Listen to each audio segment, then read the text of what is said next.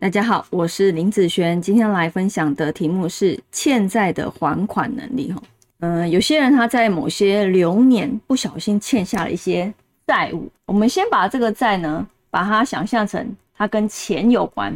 哦，先不管其他的债，跟钱有关的债务。那这个钱呢，在运势的上来讲啊，你可以看财运，或者是啊看时尚的部分，这个部分就跟你的。钱是一样的一个关系哦，哈，好，分两个部分来讲。第一个，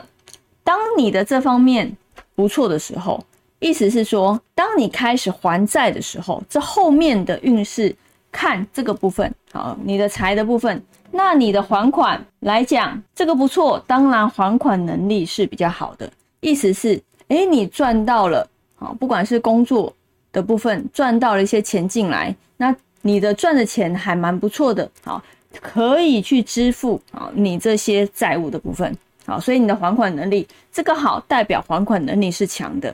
那相反来说，假设呢，你后面的运势啊，你的你后面这个运势，你的财运变差了，啊，代表的还款能力是降低的。那它会代表两个部分，第一个部分呢，哈，就是还款还的会怎样，很辛苦啊，因为。每一笔钱都是啊，好像还了款之后也剩下没多少，所以就变得很辛苦的部分。第二个就容易还不出来啊，前面还可以，但是到后面来说，当你的入账啊没办法支出你的债务的时候，一般人哦就会偏到这边哈，就快还不出来的一个状态啊。所以呃，如果你要看你的还款能力的话，基本上就是看这方面的运势啊，那你的。运势好，还款就会比较轻松一点。那运势差一点的时候，这方面就会比较辛苦喽。